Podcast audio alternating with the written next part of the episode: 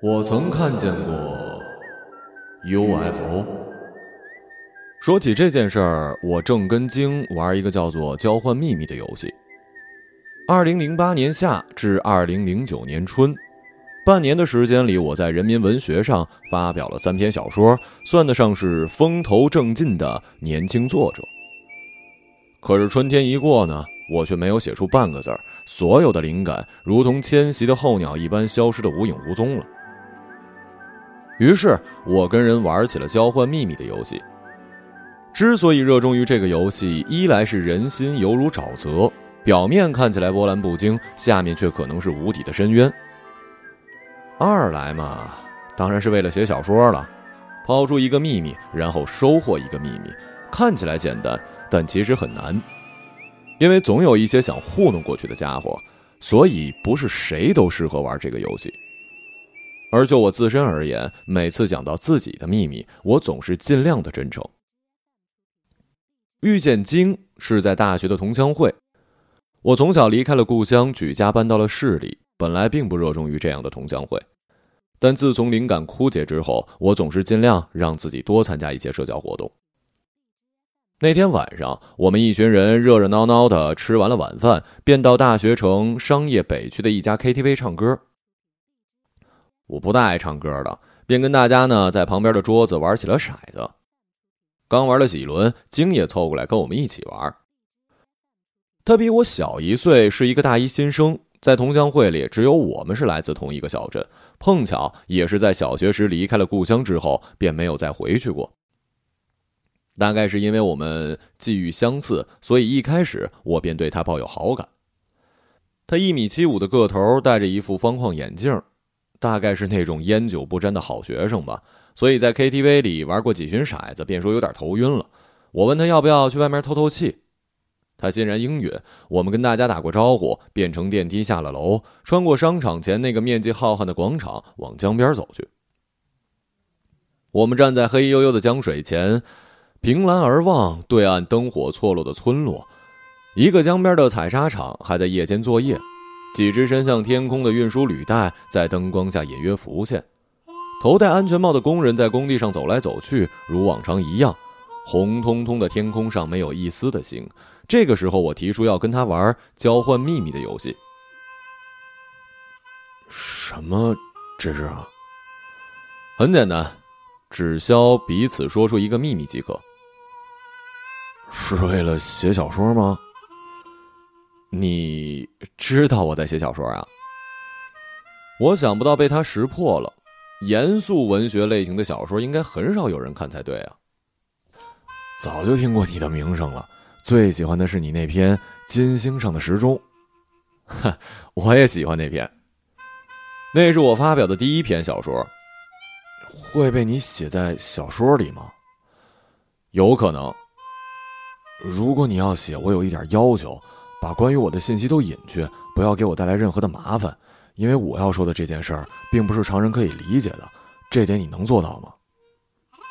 当然了，还有一点，你说，你先说你的秘密，因为我的这个埋在心里太久，我需要好好的想一下怎么顺利的说出来。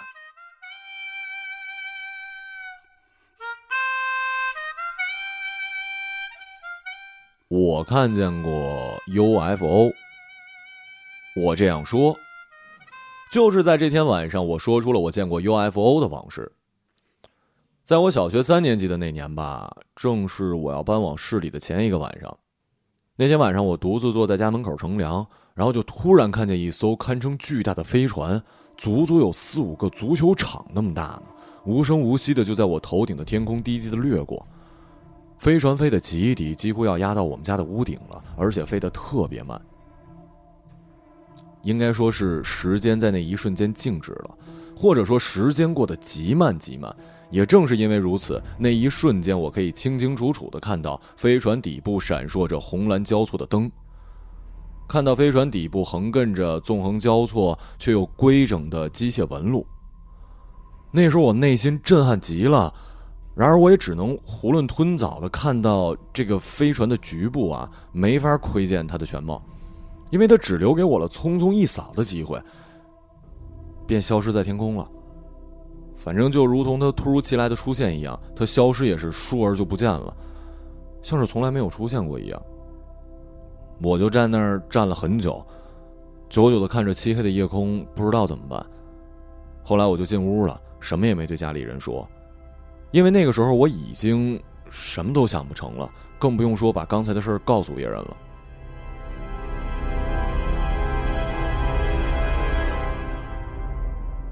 第二天呢，我就离开了故乡。那晚在我们家门前看见的不明飞行物，就成了我心中一个呃意义不明的经历。我无法相信它出现过，因为我看到的情景过于真实了，真实到令我无法相信。它太虚幻了，它出现无声无息，消失又无迹可寻。事情就是这样。哎，你不会认为我在开玩笑吧？不，我相信你。不，那个有时候呢，我自己也不相信，也许是我幻觉，或者我的记忆出了问题，把某一个梦里的场景当成了经历了。我自己反而摇头。总的来说，金看着我，目光中有某种坚定。我是相信你的处境，你的困惑的。而后，我们陷入了短暂的沉默。犹如这个缄默的夜，我们无声的伫立在黑色的浓荫里。对面的采砂场已经关闭了那几盏功率巨大的射灯，悄然的消失在了夜色里。江上一丝风也没有，岸边的草地与树木在黑影里留下了单薄的剪影。不知道为什么，夜晚的草地如没了虫鸣的起伏声，便会失去真实的存在感。随后，我们谈起了家乡，像是两个小孩走在傍晚的沙滩，寻找那些漂亮的鹅卵石。我相信你，是因为我也曾经有过类似的经历。啊？你听说过家乡那个关于捉迷藏的传说吗？传说小孩不能在新屋子里边捉迷藏，要不然藏起来的小孩就会再也找不到，永永远远的。我说没有，我从来没听过这样奇怪的传说。就算有这样的一个传说，大概也只是父母吓唬小孩信口胡诌的吧。原来我也这样想，从小到大听过父母的谎言不计其数，这样那样的善意的无关重要的谎言。可直到我遇到那件事儿，预言变成了现实，我才发现，传说兴许是真的。我静静的等他说下去。这件事一开始就在我的心底留下了巨大的谜团，像你见过的那个不明飞行物一样，至今为止我都看不清它的全貌，摸不着它的边际，但它确确实实发生了，并且无可挽回的掠去了我生命里的一部分。这时，经提议我们坐下来，因为他将要说的事过于离奇。他需要好好的梳理一下，于是我们坐到了江边一尊大理石长椅，头顶的路灯给金的头发披上了一层融融的暖光。事情发生在我小学六年级的夏日，那一年我十二，那时候我有一个比我高一年级的堂兄，我们之间感情特别好，一起去掏鸟窝，去别人家的果园捣蛋，一起偷偷的拿伯父种的土烟来抽。周末的时候呢，双方家长准许我们一起睡，于是我们便拿来了一堆零食放在枕边，整晚边吃零食边窃窃私语。我喜欢他，信赖他，又依靠他，只想每时每刻跟他在一起玩。但是他有许多其他的伙伴，总的来说更喜欢与大家待在一起，这点甚至会招致我的嫉妒。那天的五日像之前无数个中午一样，我们倚在墙根儿。脚尖拨弄着地上的碎石头，同时商量着该玩点什么。天气异常闷热，知了在树枝上叽叽喳喳的叫，也不知是为了这热天气抗议还是欢呼。风有，但是微不足道，只是尽了一点义务一样，无力的抚动着我的白衬衫。远方的田野、河堤跟山林暴露在强烈的阳光之下，就像是一幅过度的相片那样，带着失真。我们把目光落在了堂兄家一栋新建的房屋里，看样子很快就建好了。伯父一直告诫我们不能进去玩捉迷藏，要不然藏起来的小孩就会永远找不到。可是现在眼下四下无人，工人早就避开中午的烈日回家吃饭去了，下午两三点才回来开工呢。这个时候新房子是没有上锁的，门只是虚掩着，所以我们就决定在这个屋子里玩捉迷藏。于是按照往日的惯例，我便走到那个新房子前，右手枕在墙上，闭着眼睛开始数数。鼻端闻着墙上新刷的石灰粉的新鲜气味，腋下在咄咄逼人的热浪下也渗出了汗，蝉声四面而来，像是不断涌动的潮水，鼓满了耳膜。不许偷看！这时候堂兄喊了一声，本来我是绝对不打算偷看的，但是听了他这句话，我反而忍不住睁开眼睛，用余光瞟了几眼。我看到堂兄蹑手蹑脚的走到了新房子门口的背影。姿势滑稽的像是南极里最笨拙的一只企鹅，我内心就笑了。这家伙何苦那样滑稽的带着表演意味的姿势？大概会料到我会偷看，故意的吧。然后我就数，二十二十一，二十二二十三，然后就瞄到堂兄的身影消失在了门后。我数的嗓音不由得提高了很多。就在这个时候，一种诡异的声响犹如闪电一般劈开了我的意识，随后那种声响犹如雷声一般滚滚而来，震动我的大脑深处。那是一种无数个齿轮组合搅合在一起，咔嚓咔嚓带动的那种声音。你仔细听，这种声音是由墙体里震颤出来的，像是房子的墙体里隐藏着一个巨大复杂的机器。实际上，这种声响极其微小，但是奇怪的是，这个声响。却可以直达你的意识深处，咔嚓咔嚓咔嚓咔嚓，就扭动你脑子里的齿轮那种感觉，令你根本就无法忽略它的存在，犹如藤蔓的触手。最开始只是一条触手爬到你身上，但是等你回过神的时候，那些触手已经无法遏制的缠满了你整个全身。然后那个时候，我我我我就仍然在数，但只是出于机械的肌肉运动惯性。然后蝉鸣仍旧在周遭不依不饶的放着，反正声音听起来来自于异次元的世界。这个时候我已经分不清哪种声音才是真实的了，自己就仿佛置身于现实与非现实的临界点上，意识有一种被抽离出躯体的感觉。突然之间，那声音越来越大，越来越尖锐，像是某种物体急剧无情的转动，带着咯吱咯吱咯吱那种尖锐的声音。这阵声响像是无数尖锐的针一样，几乎要刺穿我的耳膜，刺穿我的脑袋。我特别想捂着耳朵，但是不行啊！我的身体像僵住一般不能动，而且就算捂住耳朵也无济于事的，因为这种针刺的声响似乎可以直达我的意识，而且无需要任何的媒介。伴随着这阵尖锐的声响，屋子里突然迸射出一阵白光。光是突如其来出现的，像是蕴藏着巨大的能量的光球在屋子里爆开了。我看到的只是光的尾巴，不，也许那并不是光，只是以光的形式出现的另一种东西。我们姑且称它为光吧。那阵光像是要吞噬一切的，将我的意识摇得七零八落。这个时候我什么都思考不了了，脑袋里空空的，我就闭上眼睛等待这光过去。如果这光永远不过去呢？反正我当时是怀着这样恐惧等着的。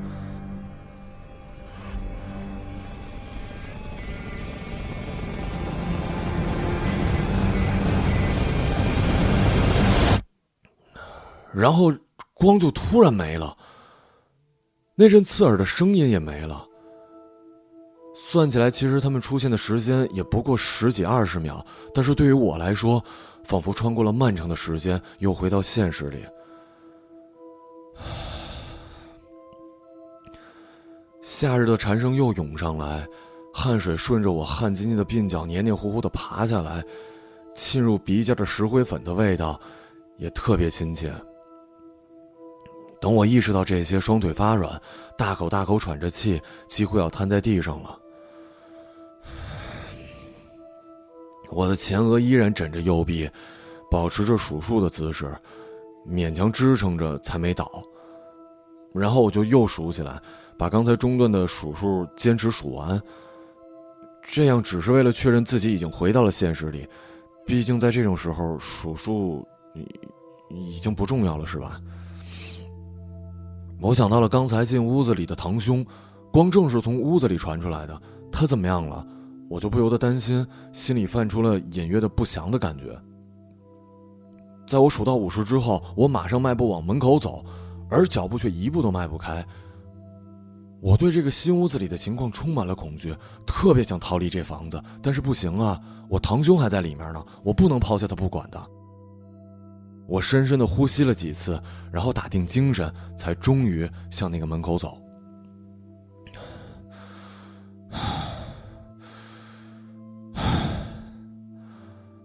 也许里面什么都没发生，刚才不过是某种幻觉。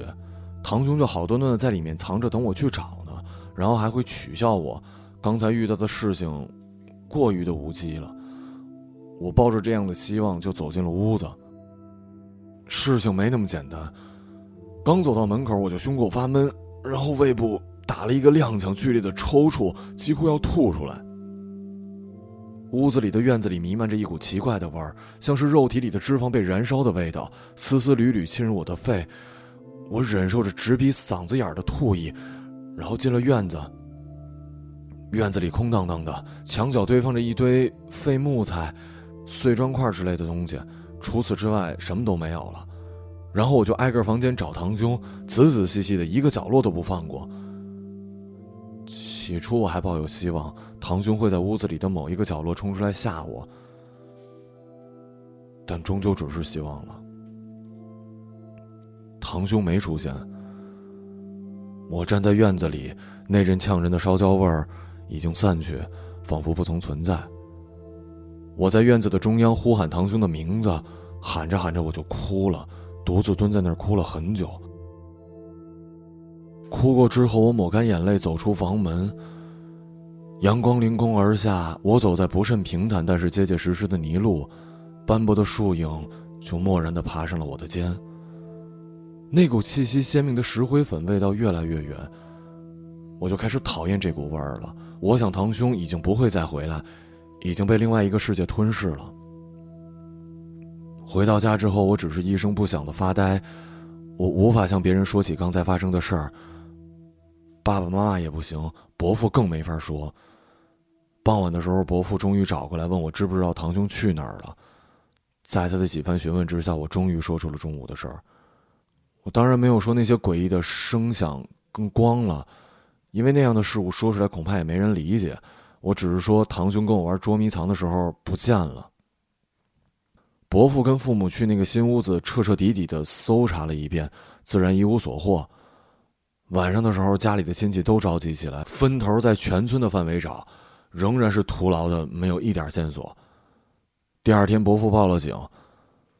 不用说了，警察把案件作为了失踪案件来处理，侦查的重点主要放在了拐卖人口的方向，因为大多数人都相信，人是不会凭空消失的。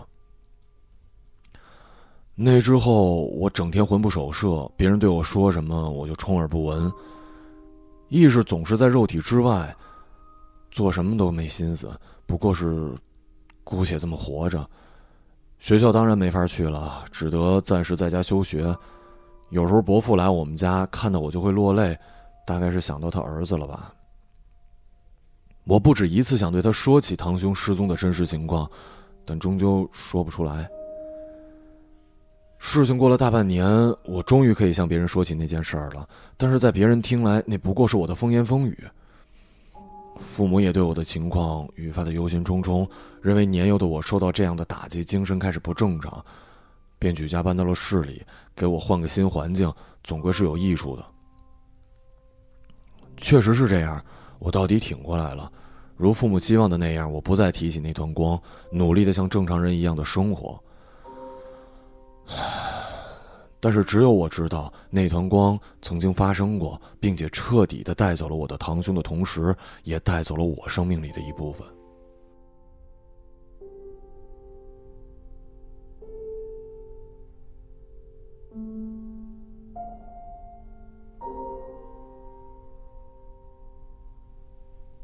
说到这儿，金不再说话，只是望着那失去了漆黑质感的城市夜空。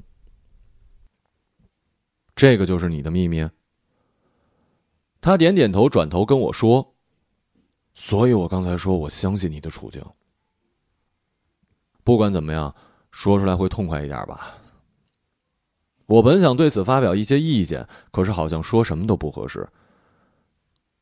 走吧，我们该回去了。然后我们一起回到 KTV，继续与大家聚会。此后，我跟京再也没有见过面。因为同乡会的领头人组织不力的缘故，在我余下的大学时光里，再也没有召集过同乡聚会，我们便再也没有见面的机会跟理由。关于鲸的这段故事，我终于还是没有写进自己的小说。如前所说，此后我也再也没有写出过一篇像样的小说。我想，这不是素材的缺乏，而是命运使然。突然在一流文学期刊上发表小说，又突然的沉寂下去。写小说的际遇与我如流星，在天空短暂的燃烧过，很快变成了一块毫无用处的陨石。毕业之后，我报考了广州警队，笔试、体检、体能测试跟面试，一路下来，终于到了政审环节。此时单位需要我回老家办理一些必要的手续，我便独自回到了故乡。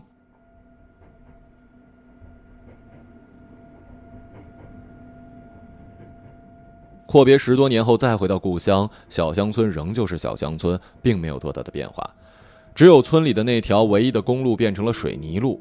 以前小时候的公路呢，是一条黄泥路，下雨之后便会变得泥泞不堪，令我们这些打算去镇上玩的小孩苦恼不已。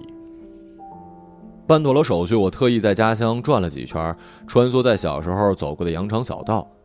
看着那些已经废弃的泥砖瓦房，那些绿波粼粼的稻草跟四方矮矮的山头，内心感慨：无他，物是人非而已。最后，我坐在村头一个废弃的井边歇息。小时候，妈妈总是告诉我不要靠近井边，不然井里的水鬼会把小孩给吃掉的。那个时候，我想象的水鬼应该是一种绿油油的生物，圆乎乎的，披着苔藓。长着向日葵的花瓣般的柔软的触手，然后咧着一张巨大的带着笑意的嘴巴。要是有小孩扶着井边探出头往下观望，便跳起来一口将其吃掉。如今这口井已经封上了石板，井里的水鬼大概会孤寂而死吧。井边有一棵年代久远的大榕树，因此有不少的人在这里乘凉，大多是老人、妇人跟小孩，没有人认得我。我便独自看着过往的人群。正值放学吧，许多小孩蹬着自行车，追逐着欢笑，骑行在公路之上。一个中年妇女推着一个自行车，车后一笼叽叽喳喳乱叫的鸡苗。两个十几岁的早恋少年骑着摩托车飞驰而过，车后各载着一个紧紧抱着他们腰间的少女。在这个时候，一个老者在我旁边坐下来，问我是不是谁谁家的孩子。我说是。老人身材魁梧，但终究抵挡不住岁月的侵袭，背有一些佝偻，动作也有着与其身材不相称的迟缓。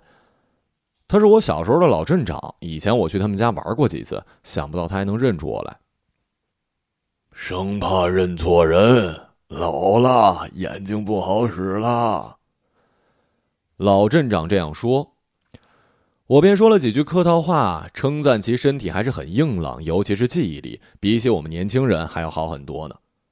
老人听了笑不可支，乐呵呵的跟我说起了村里的往事。我在一旁静静的听。随后我想起了鲸的那个事件，便问其对那团光有什么看法。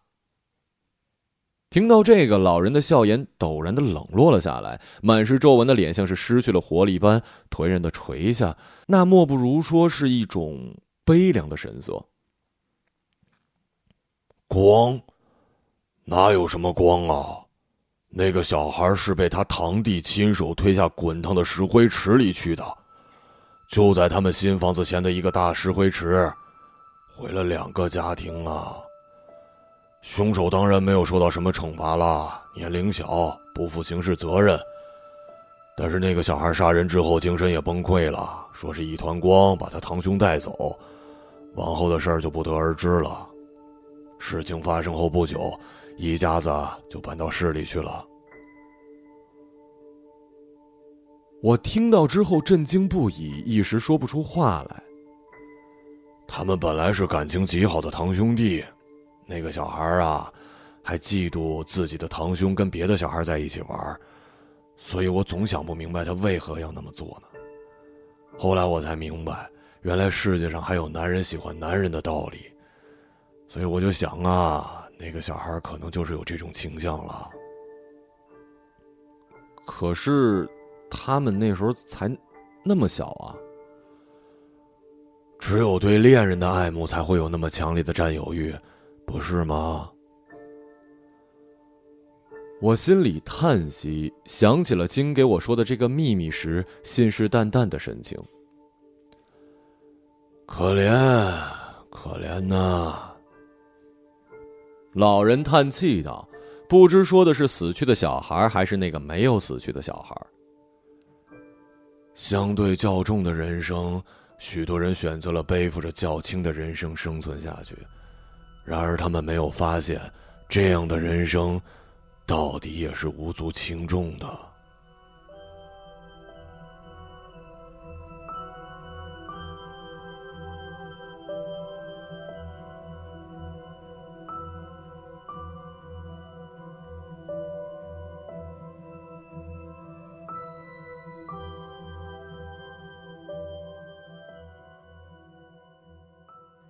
个朗读者，马晓成。